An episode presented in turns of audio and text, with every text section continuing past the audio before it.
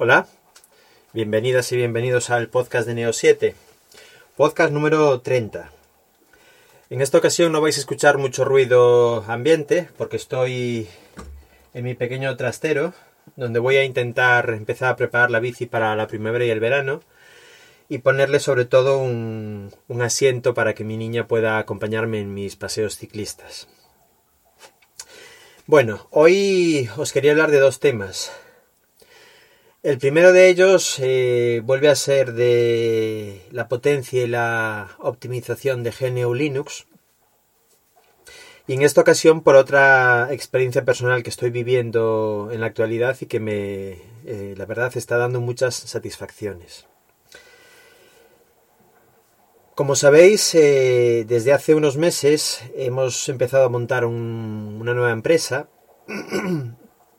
concretamente un nuevo un nuevo local donde mm, digamos que vamos a hacer trabajos de, diseño y creación de productos eh, electrónicos nuevos. En, esta, en este local hemos empezado prácticamente desde cero, nos lo han, nos lo han dado eh, digamos que con la obra determinada, con las paredes pintadas y con, bueno, digamos que las instalaciones terminadas, pero eh, ha corrido de nuestra mano pues amueblarlo y prepararlo un poco para, para, el trabajo que vamos a realizar en él. Para los que me seguís en, Instagram, la cuenta es Make Develop, escrito Make Develop.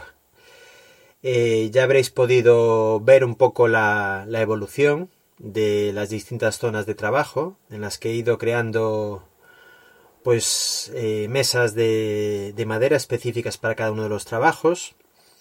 Eh, algunas de ellas eh, basadas en la mm, estética de las mesas de las Apple Store. y, en otras pues no merecía la pena el trabajo y son simplemente pues mesas baratitas de, de Ikea que son perfectas para, para el trabajo que van a hacer. Bueno, en cualquier caso, de lo que os quería hablar hoy es de que necesitamos eh, dos, tres ordenadores para las tareas básicas de una oficina. Mm, correo electrónico, telefonía IP, mm, ofimática. Y inicialmente no sabíamos si íbamos a poder utilizar estos mismos equipos pues para el software de diseño de placas de circuito impreso, el software de diseño 3D, SketchUp, etcétera, etcétera, etcétera.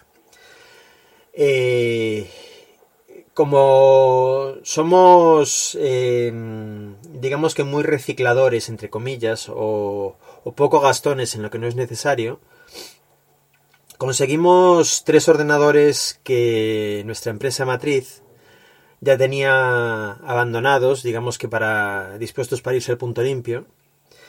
Y eran ordenadores, pues la verdad es que no muy potentes. Eh, digamos que estaban desechados porque con Windows 7 ya iban excesivamente lentos y las personas que trabajaban en ellos se desesperaban, pues si abrían un par de páginas de un navegador, más el Word, más el Outlook, etcétera.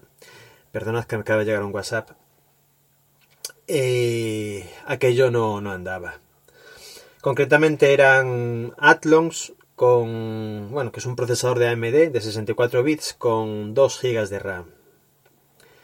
Eh, bueno, quisimos hacer la prueba a ver si podríamos utilizarlos para, nuestros, para nuestras tareas. Y la verdad es que llevo, bueno, llevo, no llevamos aproximadamente dos meses ya trabajando con ellos. Y ya os puedo dar mi opinión. Bueno, lo primero, teníamos solamente CPUs.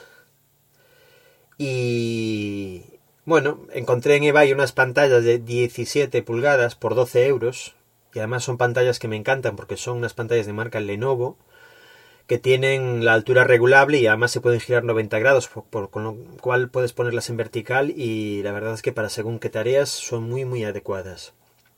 Están en perfecto estado y por 12 euros la verdad es que estoy súper satisfecho con ellas. Hemos comprado cuatro y, y algún teclado también de marca Lenovo los quise comprar para probarlos por si eran similares a los mecánicos de IBM, pero no. ya no son mecánicos como los IBM, son, son de membrana, pero aún así tienen un tacto que me, que me satisface bastante. Bueno, en cualquier caso, os diré que, por supuesto, estos equipos los hemos instalado GNU Linux Debian y que la verdad es que estoy auténtica, auténticamente sorprendido con, con su rendimiento.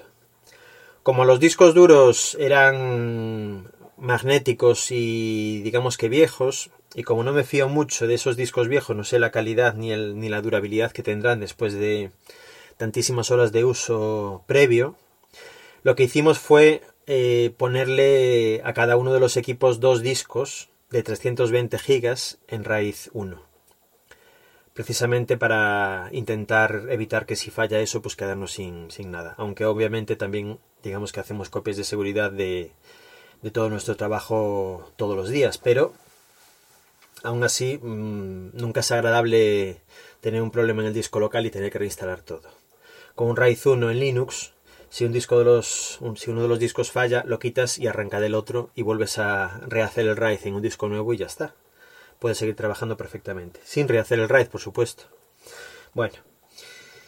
Eh, os diré que estos equipos con esa memoria con 2 GB y con ese procesador que creo recordar que es monocore, bueno, pues corren perfectamente LibreOffice, pero perfectamente sin ningún tipo de retardo, tanto la hoja de cálculo como el procesador de textos. No he probado el paquete de presentaciones ni el de dibujo, pero los que uso la verdad es que perfectamente. Puede perfectamente con los dos navegadores que suelo usar, que son Chrome y, Firefox. En la versión actual de Debian, Firefox ya se llama Firefox. Hasta ahora no sé si solucionaron sus problemas de nombres y de, y de licencias con, con Mozilla y por fin se dejó de llamar Iceweasel y ya se llama Firefox como el resto de su, de su familia en otros sistemas operativos. Y Chrome también existía el Chromium que he utilizado durante bastante tiempo, pero ahora ya también se puede descargar el Chrome original de, Google para, para instalarlo en Debian perfectamente y, y sin ningún problema. Bueno, lo que más me sorprendió es que aparte de esto, he podido instalar eh, Eagle, el software de diseño de circuitos impresos, y funciona perfectamente, no hay ningún tipo de problema. Obviamente eh, tenemos que darnos cuenta de que es un disco magnético y que no es como un SSD, pero teniendo en cuenta que es un disco, un disco magnético, se puede trabajar con él perfectísimamente.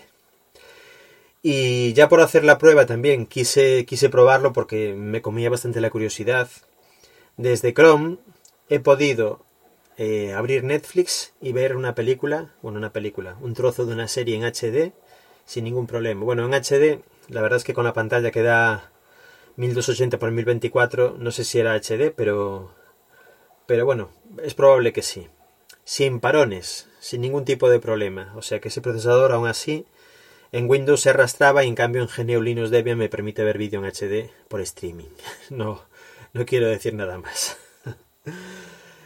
Bueno, pues nada, de momento tiramos con esos equipos, van perfectamente. Y para el trabajo que hacemos, bueno, por supuesto, con el software de, telefonía IP Jitsi, con un operador virtual. Y, sin ningún problema. Auriculares, con micrófono y tenemos teléfono. Bien, en segundo lugar, os quería hablar de, dos aplicaciones que estoy usando y que me están facilitando mucho el trabajo. El, servidor que, he puesto en la oficina esta, bueno, lo primero mm, quería que fuera una caja de rack para que, a medida que vayamos creciendo, digamos que la cosa vaya unificada. Y he encontrado también por menos de 20 euros una caja completa de rack con bahías para no sé si son 6 o 8 discos duros en el frontal. Y bueno, la he tuneado un poco. La verdad es que esto creo que no lo he puesto ni en el blog ni en ni en ningún sitio. Em, la he tuneado un poco para intentar quitarle las cosas que son propietarias de los racks, porque, bueno, no sé si lo sabéis, pero las fuentes de rack cuestan el cuádruple que una fuente normal, y digamos que todas las piezas que son propietarias para rack, como son para servidores, te las clavan eh, de una forma indecente. Bueno, le he puesto una fuente mini ATX, eh, que es una fuente no como las normales, sino un poquito más pequeña, pero que digamos que es estándar para cajas pequeñas, que me ha costado también por ahí unos 12 euros o algo así. Y le he puesto una, una placa micro, micro ATX normal, con un procesador también, creo que es un i5, eh, para el trabajo que va a hacer más que suficiente. Bueno, en principio a este servidor lo que le he instalado es OnCloud, escrito OnCloud. Y he hecho esto porque tenemos muchísima documentación, tanto de las cosas que creamos como de los componentes que utilizamos, que almacenar y querer tenerla ordenada y accesible desde cualquier lado. Entonces, con, con OnCloud, pues es como tener tu propio Dropbox, tu propio OneDrive o, o, bueno, cualquier sistema de almacenamiento en la nube, pero en tu nube, no en la nube de un tercero y en Estados Unidos. Sobre todo cuando diseñas productos electrónicos nuevos, esto cobra un poco más de importancia porque, bueno, ¿quién me dice a mí que pasado mañana esos servidores no son hackeados y tus diseños quedan a disposición de cualquiera, ¿no? Con lo que cuesta desarrollarlos, probarlos, eh, pasar los, test de calidad, etcétera, etcétera, etcétera, eh, no es nada agradable que alguien te robe tu, tecnología.